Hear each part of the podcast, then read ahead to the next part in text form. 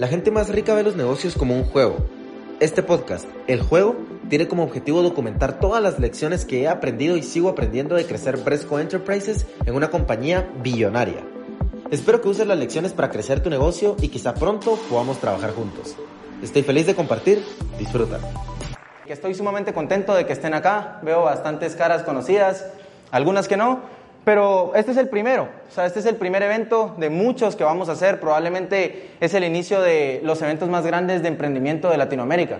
No había conocido yo un evento de emprendimiento que no organizaran señores de 60 años.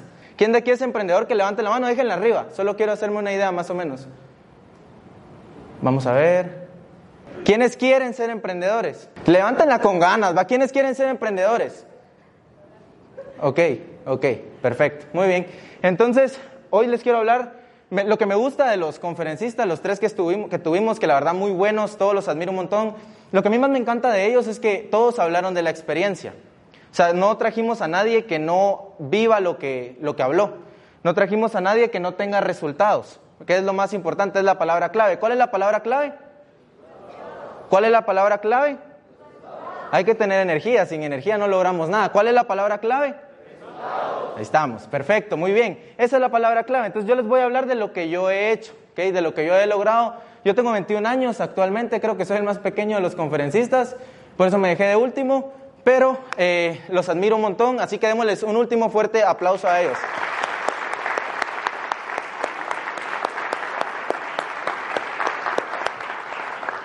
Buenísimo, muchas gracias. Entonces ahora sí, comencemos, démosle. Vamos allá. Ok, voy a hablar, este es mi tema. ¿Quién ha escuchado esta palabra? ¿A quién le gusta esta palabra? ¿Pero les gusta o no les gusta? o todavía están pensando si les gusta o no, porque lo necesitamos. Todos los días nos recuerdan de dos cosas. Número uno, vivimos en un mundo económico y número dos, hay gravedad. Si yo me tiro de aquí, ¿qué pasa? Me caigo, gravedad. Si yo salgo de aquí, tengo que pagar el parqueo, dinero. Son las dos cosas que nos recuerdan todos los días, gravedad, dinero. Lo que pasa es que una es consciente, la otra es inconsciente. Sin embargo, este es un tema del que casi nunca se habla. Se habla de emprendimiento, se habla de mentalidad, se habla de táctica, se habla de habilidades, se habla de cursos, se habla de esto, cuando se habla de dinero. ¿Yo por qué quiero hablar de este tema? Porque yo he cometido 17.233 cagadas en lo que va de mi carrera y tengo 21 años, porque nunca me enseñaron este tema. Mis papás no me lo enseñaron, el colegio no me lo enseñó, la universidad no, ¿a alguien se lo enseñan en el colegio o en la universidad? Dinero. ¿A alguien se lo enseñaron sus papás? ¿Alguien sí? Que levante la mano. ¿Quién se lo enseñaron? Ok. Buenísimo, pues no somos muchos, ¿verdad? No somos muchos a los que realmente nos enseñaron qué es este tema y cómo funciona. Entonces mi objetivo acá es, Estuardo nos habló de mentalidad, paso número uno, para cualquier cosa que se quiera hacer, mentalidad. Ya nos habló Diego, ventas y negociación. Paso número dos, ya tengo la mentalidad. Paso número dos, tengo que salir a vender. ¿Ok? Si no vendo, no tengo dinero. Entonces no sirve de nada. Y ya nos habló em, Diego, de, Diego Rodas de técnicas que a él le han servido durante su carrera como emprendedor. Sirve. Ok, ahora, ya estoy haciendo dinero, no importa, 50, 100, 200, 500, no importa lo que esté haciendo, ya estoy haciendo dinero. ¿Qué hago ahora? De eso es de lo que vamos a hablar. Entonces, démosle a la siguiente, ¿quién soy yo? Voy bien rápido, creo que voy a ser el más rápido porque soy el más chiquito de mi historia, pero yo empecé cuando tenía 8 años. Empecé vendiendo en las calles brownies que mi mamá hacía para mí, para mis hermanas yo lo salía a vender a, las calles, de puerta en puerta. Entonces iba a vender a mis amigos, se reían de mí, pero yo estaba ahí haciendo, haciendo billetes, sacaba como para unas siete bolsitas de Tampico, nunca las probaron, ya no existen, ¿va? ¿O sí? ¿Sí? ¿No, ¿no trajeron una? ¿Sí, de casualidad? La cosa es de que yo salí vendiendo eso y eh, iba con mi hermana, mi hermana iba conmigo, entonces íbamos los dos a tocar puertas. Entonces digamos que aquí está la puerta, eh, yo le, le quiero vender a Wicho, ahora... Va, y mi hermana salía corriendo y se escondía así detrás de una pared. Entonces yo estaba con la charola así, así como, mire, le vengo a vender su brown, no sé qué. Hasta bueno, me compraba uno, regresaba. Mira, me compraban cuatro, cinco quetzales. Qué buena onda, dámelo, dice yo. Y así estuvimos un par de semanas hasta que mamá se dio cuenta, ya no hacía brownies. Pero aprendí dos cosas. La primera, las ventas son lo que, es lo que más importa en esta vida. Y segundo, no hacer negocios con mi hermana. Bueno, Continuamos a los ocho años, yo seguí vendiendo en el colegio muchas cosas, nunca he dejado de vender en mi vida, nunca en mi vida he dejado de vender. No he pasado un mes en mi vida sin vender algo, creo yo. Y creo que aquí nadie también, si escucharon lo que dijo Diego, todo el tiempo vendemos. Entonces eso, Luego empiezo en un negocio de, lámparas artesanales, que la verdad eso estuvo muy interesante, aprendí un montón de cosas. Eh, al final eh, estuvimos en Tical Futura, tenía 17 años, todo iba bastante bien hasta que me di cuenta que no era un negocio escalable. No era un, ¿Quién sabe qué es un negocio escalable? Que me pueda dar una definición así rápida. Sin miedo, ¿qué, es un negocio escalable? Que se pueda crecer constantemente, dice. ¿Qué más? Que lo puedes automatizar, que no tenga límites. Las tres están bien. Son buenas definiciones. Eso es un negocio escalable. ¿Quién más dijo? Solo. Va. Eso es un negocio escalable. Que se mantenga en el mercado siempre. Ese es un negocio escalable. Tiene un mercado pensando futuro. Si yo me pongo a vender mascarillas ahora, ¿a quién le voy a vender? Ya nadie. Ya se fue ese mercado. Estuvo, se fue. Así funcionan la mayoría de mercados. Hay que agarrar mercados que van en la hora para arriba, pero ese no es el tema. Cuando me desvíe, me, me hacen cara así como que me desvíe el tema, ¿va? Porque a, veces me pasa eso. Entonces, ese es el, el, el, el, punto. Vendimos la lámpara, no era escalable, me salí de ese negocio y luego, eh, por una serie de eventos, terminé en una red de mercadeo que se llamaba Making Wishes Real, que era de viajes. Entonces, a mí me vendieron la idea, yo tenía 17, vas a hacerte mi, vas a ganar dinero y vas a hacer que la gente, nadie lo metió en una red de mercadeo. A todos, sí, es que a todos nos pasa, a todos estuvimos ahí, yo lo sé, y ya vi, ya vi quiénes. Entonces me metí a la red de mercadeo, no gané absolutamente nada, sin embargo, aprendí el valor de la segunda palabra clave. ¿Cuál era la primera? Ah, resultados. La segunda es relaciones. ¿Ok? Lo que dijo Diego me, me encanta, todo suma.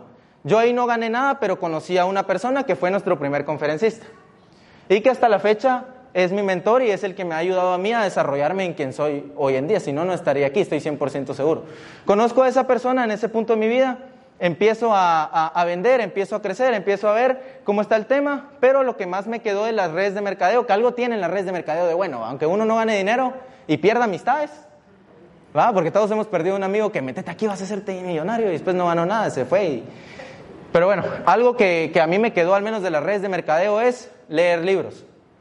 Qué básico, ¿va? todo el mundo te dice lee libros. A mí me quedó, ¿va? tal vez, no digo que haya que leer libros obligatoriamente, hay gente que aprende de diferentes maneras. A mí me quedó leer libros y me, me, leí, me he leído hasta la fecha, desde los 17 hasta ahorita, tal vez unos 500 libros. Parece exagerado, pero 500 libros, se los puedo decir. Y la mayoría los relato así, página por página. ¿No han visto Suits, la serie? Así como ese canchito soy yo así de memoria, todos esos, libros. Me los aprendí porque los leía y los ejecutaba. Leía y ejecutaba, leía y ejecutaba y así fue. Y entonces luego con Estuardo empezamos a hacer este tema de dropshipping que escala hasta Salvador, eh, Honduras, etcétera, y ahí se fue la primera historia. Segundo, yo dije, ok, ya estaba haciendo, iba con mis papás, estaba haciendo 20 mil quetzales a la semana. Le decía a mi mamá, mamá, mi hijo, perfecto, ahorralo. Vas, ¿saben? Lo ahorra. Y entonces otra vez, mamá, volví a hacer 20 mil quetzales a la semana. Me acuerdo que me decía Estuardo, vos ganas puro diputado, me decía. Era para mantenerme motivado, digo.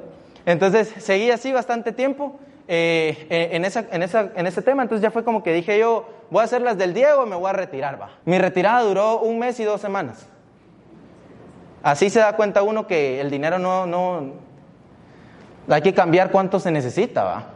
Entonces, un, mes y dos semanas duró mi retiro, vi un par de series y ya, tenía que regresar al juego, ah, back in the game, así, era es, esa cosa. Entonces regreso al juego y digo, algo tengo que hacer.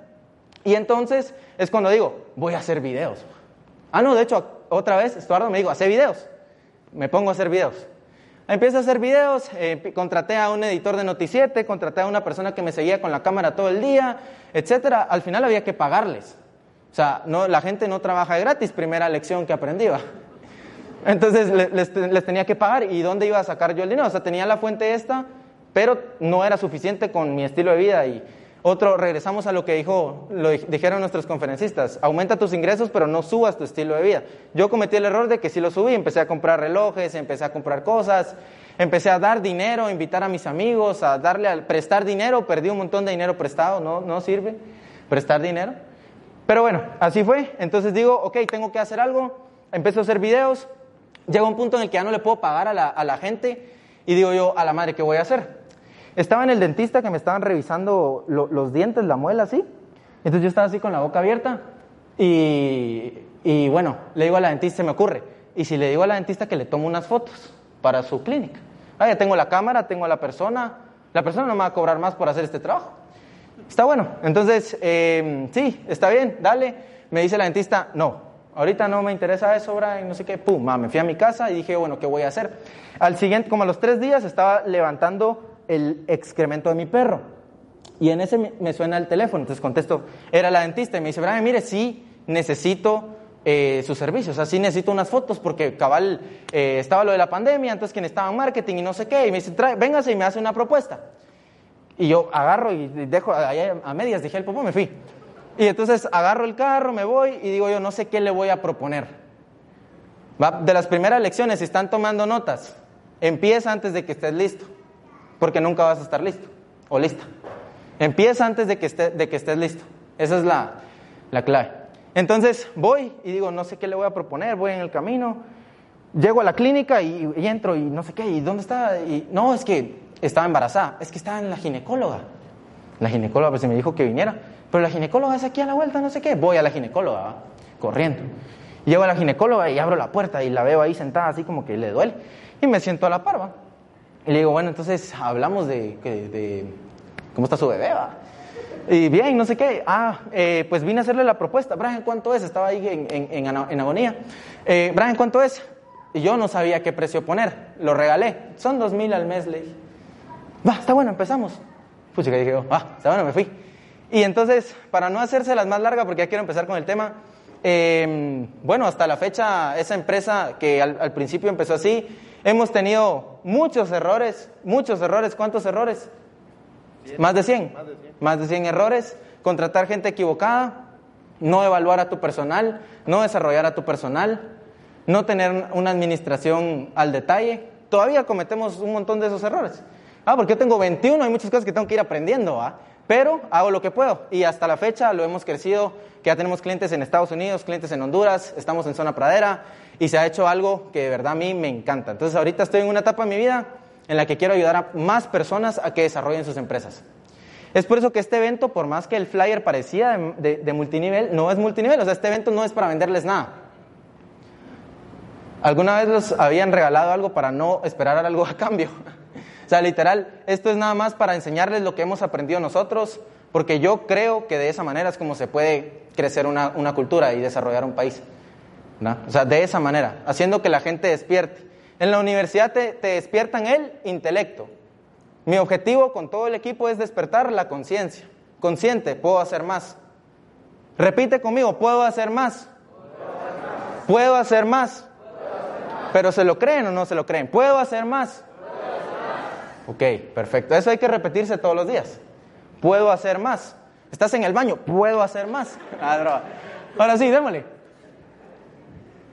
Bueno, esta era mi cuenta bancaria para depósitos. No, broma. Esta era mi cuenta bancaria inicio 2020. Vean qué fácil, qué rápido y fácil cambia la vida. Palabra clave número 3, metas. ¿Cuál es? ¿Cuál era la primera? ¿Cuál, cuál era? La segunda. Relaciones, la tercera, metas. No he logrado nada que no me haya propuesto antes, se los puedo prometer. No he logrado nada que no me haya propuesto antes. Entonces, mi primera meta de 2020 fue, necesito hacer 100 mil quetzales. No sé por qué ese número. La verdad que si pudiera regresar el tiempo, hubiera pedido 500 y lo hubiera hecho. Entonces, el primer paso es ponerse una meta y el segundo es aumentar la meta. Porque tú no sabes de lo que eres capaz. Yo todavía me sigo asustando de lo que soy capaz y digo, ¿cómo está un chamaquito aquí, 21 años, organizando esto? No hace mucha lógica. Pero si yo, que no soy más inteligente que ninguno de ustedes, lo puedo hacer, ustedes pueden hacer el triple o el doble. Solo toma entender estos temas. Entonces, así empezó mi cuenta, démosle la siguiente, así terminó final de 2020. ¿Por qué les enseño estos números? Esto es inspiración. Inspiración. No es yo, yo sé más, yo puedo más, yo tengo más. Es inspiración. Espero que a algunos los inspire. A otros, hay tres personas. A algunos les da igual, a otros les inspira y a otros les da envidia. Los que les da envidia, mucha lástima. Los que les inspira, lo van a obtener pronto. Eso fue finales de 2020. De ahí pasaron cosas más bonitas, pero eso fue mi inicio, mi carrera. Mi meta fue 100. Quiero 100. ¿Cómo? No sé. No sé. Quiero 100. Mi- mis papás querían que fuera a la universidad. Mis papás querían que fuera a la universidad. Yo no fui a la, fui a tres universidades y me salí de las tres. Fui a la, a la Landívar, fui a la Galileo y fui a la Marroquín. Y me salí de las tres. No me sirvieron mucho, tal vez ustedes iban. A mí no me sirvieron mucho. Además, cabal ayer estaba hablando con una, una amiga y, y estábamos platicando en el almuerzo y, y- y estábamos platicando de cuál es el objetivo final de ir a, a una carrera universitaria. Entonces, el primer paso es ir al colegio, ¿cierto? Todos fueron al colegio. ¿Sí? Todos lo terminaron. ¿Para qué vas al colegio? ¿O por qué vas al colegio? Para ir a la universidad.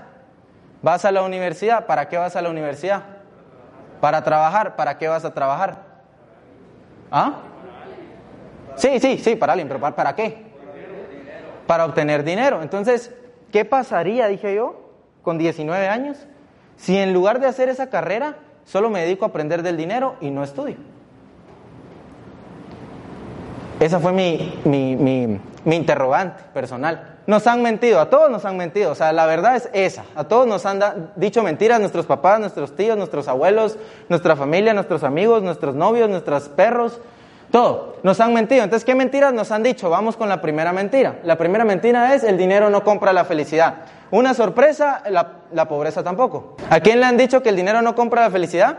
El que te lo dijo no tenía dinero. Te lo aseguro, pensalo. Solo piénsenlo. ¿Quién les dijo eso? ¿Tenía dinero? A mí, ninguna persona que tiene dinero, y no hablo de tener din- dinero, dinero, tenía dinero, nunca me ha dicho eso. Es más, me ha dicho que lo consiga, para después darme cuenta que no lo es todo, pero que lo consiga, que no me va a decir nada. Y es eso, entonces la pobreza tampoco. ¿Quién ha estado en el experimento de la pobreza? Yo, yo he estado ahí. Tal vez no estaba en pobreza extrema, eso es cierto, pero sí he estado en puntos en los que digo, no sé cómo voy a pagar o cómo voy a llegar a fin de mes, no sé cómo. Milagrosamente siempre es algo así como el gato que siempre cae parado. Algo así me pasa a mí, no sé a quién le pasa similar, pero ese es el primer punto, el dinero no compra la felicidad. ¿Ok? Es una mentira, vamos con la siguiente, la economía está mal. ¿A quién le han dicho eso o ha escuchado eso? Ok, la economía está mal. En realidad no es cierto. Somos el segundo país menos endeudado. De Latinoamérica es, digo. De Latinoamérica, el segundo país menos endeudado. El primero, el primer país menos endeudado. Y en 2021 el Producto Interno Bruto creció un 17%, eso no pasa. Somos un país rico, estamos en un paraíso fiscal. Lo que pasa es de que tus, noti- tus, tus, tus noticias vienen de las noticias de la- radio, del periódico, de tus papás, de tu abuelita, que siempre están preocupados. Yo llego a un punto en mi- de mi vida en el que me, cansé un poquito de escuchar a mi mamá y le dije, mira, si no son buenas noticias, mejor. Porque siempre llegaba, "Ay, ¿sabes quién se murió? Y así como, no lo voy a revivir, va, o sea, no, no sé cuál es el punto aquí de esta interacción. Pero así, así pasaba. Entonces hay que, hay que aprender a ver, la información es poder. ¿A alguien le han dicho eso? ¿Quién cree que la información es poder? Otra mentira, la información correcta es poder. Porque todos podemos tener información, pero tu información puede ser, obtén un título, trabaja para alguien, 9 a 5, lunes a viernes, ahí estás. Esa puede ser tu información. ¿Está bien? ¿Está mal? A mí no me funcionó, yo lo probé. No me, no me funcionó tanto. Entonces, la información correcta es poder, la economía no está mal, está bien. ¿Ok? Está, está excelente, aprovechémosla. O sea, aprovechemos que estamos en Guatemala, que los impuestos no son tan altos. ¿Quién de aquí paga impuesto? ¿Quién odia la SAT? Dale. Entonces, vamos con esto. No hay dinero por culpa del presidente. Esa es la más típica. Mi mamá siempre me repetía esa, me la cantaba como si fuera coro. No hay dinero por culpa del presidente. ¿Ok? El, otro de los secretos de, de esta conferencia, y si se van a quedar algo, están tomando notas. Toma la responsabilidad de todo lo que te pase. Tus circunstancias es tu culpa, no de nadie más. Es tuyo. Yo aprendí a tomar responsabilidad de mi vida. Me va bien, mi culpa. Me va, me va mal, mi culpa. Me va más o menos, mi culpa. Me atropellaron, mi culpa. No vi para los dos lados, ¿va? O sea, pero asume la responsabilidad física, e- econo- o sea, mental, espiritual, de todo lo que te suceda. ¿Te sientes mal? ¿De quién es culpa? Del que me empujó. No, aquel, aquel estaba bravo. Ese es- me empujó y me caí. Yo me puedo parar y, irme, ¿va? La cosa es esa, asume la responsabilidad. No hay culpables aquí. O sea, al final, si, si la responsabilidad de todo lo que te sucede en tu vida, tu vida empieza a ir para arriba. Eso es lo que yo he visto. Ah, porque entonces empiezas a decir, estoy jodido. Mi culpa. ¿Qué estoy haciendo mal? Ataca los problemas de raíz. Ok, no tengo dinero. ¿Cuál es el problema? ¿Cuál es el problema? ¿Por qué no tengo dinero? Pongamos un ejemplo. ¿Por qué sería? No estoy actuando. No estoy actuando, dice. Ok. ¿Qué más? ¿Ah? No sabe administrarlo, puede ser. Ya tiene, pero se le va. Gana mil y, gasta mil quinientos. Ok, también. ¿Ah? Yo me he dado cuenta personalmente que la falta de dinero es muy, o sea, van en armonía con la falta de habilidades. Porque tú puedes aprender cualquier cosa y haces dinero, o sea, que, que traiga un valor hoy en día. Yo conozco gente haciendo solo automatizaciones de email marketing, haciendo 10 mil dólares al mes. Conozco gente vendiendo, haciendo 10 mil dólares al mes. Conozco gente en la mayoría de industrias haciendo eso, solo aprenden una habilidad en específico. Vamos con la siguiente. Entonces no hay culpables. El dinero es vanidad. Hace como, la primera vez que di una conferencia aquí, que fue hace como un año y medio o dos años, no me recuerdo, em, me acuerdo que tenía 19, pero íbamos en, en Antigua, Guatemala, en el parque. Estábamos en el parque con mi anterior fotógrafo que se llama Axel. Está viendo, fijo, está viendo esto, le mando un saludo. Estábamos en el parque y se nos acerca una señora así pidiendo dinero, pues. Entonces se nos acerca con su, su, un su vasito así, un su yeti, nada, un su vasito así y se acerca así. Jóvenes, el dinero es vanidad. Yo me acuerdo de esto en específico porque dije, eso fue un jueves y el sábado teníamos el evento. Y el tema que yo iba a hablar era el tema del dinero. Entonces me pareció interesante que lo primero que nos dijo es, el dinero es vanidad. ¿Ok? El dinero es vanidad, jóvenes. Eso no, no, no compra la felicidad, no lo es todo. Ah, nosotros así como con Axel, así como, bueno, démosle una ficha, pues. En ese momento nos dice, el dinero no es todo, no sé qué, terminó, lo escuchamos como un minuto y medio, dos minutos. Y después, no me regalan una ficha. Yo molestando, ¿va? porque sí le di la ficha, le dije, el dinero es vanidad, le dije yo, y se me quedó viendo así. Y le di la ficha, pero es bien interesante eso. Porque tus creencias sobre, lo, o sea, tus creencias sobre el dinero limitan que lo tengas o te hacen un imán para que venga hacia ti. Porque les juro que llega un punto en el que tus creencias sobre el dinero están tan en armonía que ya te viene de todos lados. ¿A quién le gustaría no saber de dónde le cayó un depósito? Así pasa, así pasa. Así Pucha, esto de quién es, tenés que andar preguntando, va, mucha. Primero subís una historia, si me depositaron, ahí me avisan, va. O algo así, pero eso es lo que pasa. Entonces, el dinero es vanidad, es otra mentira. El dinero no es vanidad, es una necesidad. Lo que pasa es de que la gente lo ve, lo ve de esa manera. La cosa es que no lo veamos así, aquí. ¿Cuál es el único propósito del dinero? ¿Quién me dice? ¿Quién, quién dijo ahí? Gastarlo. dice. Ok. Esa es. ¿Quién dice que sí? La única, el único propósito del dinero. Eh, usarlo, exactamente, es usarlo, no sirve de nada. Si yo dejo un billete aquí, el Francisco Marroquín, entonces está muerto, pero tiene que trabajar para mí, ¿va? Lo tengo que ponerse a mover. Si yo dejo un billete acá, y me voy, mañana ya no está. Ya se lo llevó aquel. Entonces, la cosa es, es eso. O sea, el objetivo del dinero es utilizarlo, no gastarlo, utilizarlo para bien, para dos cosas. ¿Ok? Que es lo que vamos a ver ahorita. Pero el único propósito del dinero es eso, es, es, ser usado, es ser utilizado. ¿Por qué es importante este tema del dinero? Recalcando. Porque de verdad va a llegar un punto en el que van a... Te... Es que todos aquí ganamos dinero. ¿Quién de aquí gana aunque sea un quetzal al mes? Ok, ya necesitan saber este tema. El que es fiel en lo, en lo poco es fiel en lo... Ok, es cierto. Okay, no es como voy a esperar a que gane 10 mil para empezar a administrar mi dinero, no. Tienes que aprender a tener, como dijo Diego, disciplina desde tu primer quetzal. ¿Qué es la estrategia que les voy a enseñar? Démosle. Entonces, ok, esto es bien chistoso porque una vez uno de mis, de mis mentores me dijo esto, porque hablamos de eso, o sea, del dinero. Y me preguntó cuánto dinero tenía yo. Yo le dije. Y me dijo, ¿dónde está? En el banco. O sea, vos confías más en el banco que en vos. Y fue algo que me marcó la vida para siempre. Entonces, no confíes más en los bancos de lo que confías en ti. Dale la vuelta al dinero. Francisco Marroquín tiene que tener hijos. Se tiene que multiplicar. ¿Va? O sea, no solo está despeinado y no trabaja hay que ponerlo a trabajar. Ese billete de 100 tiene que tener hijos. Entonces ese es el objetivo. Cuando tienes miedo de usar el dinero es porque tienes miedo de la producción. Tu problema no es, el, problema no es utilizar el dinero, el problema es, no viene más el siguiente mes, crearlo, producir. Problema de raíz.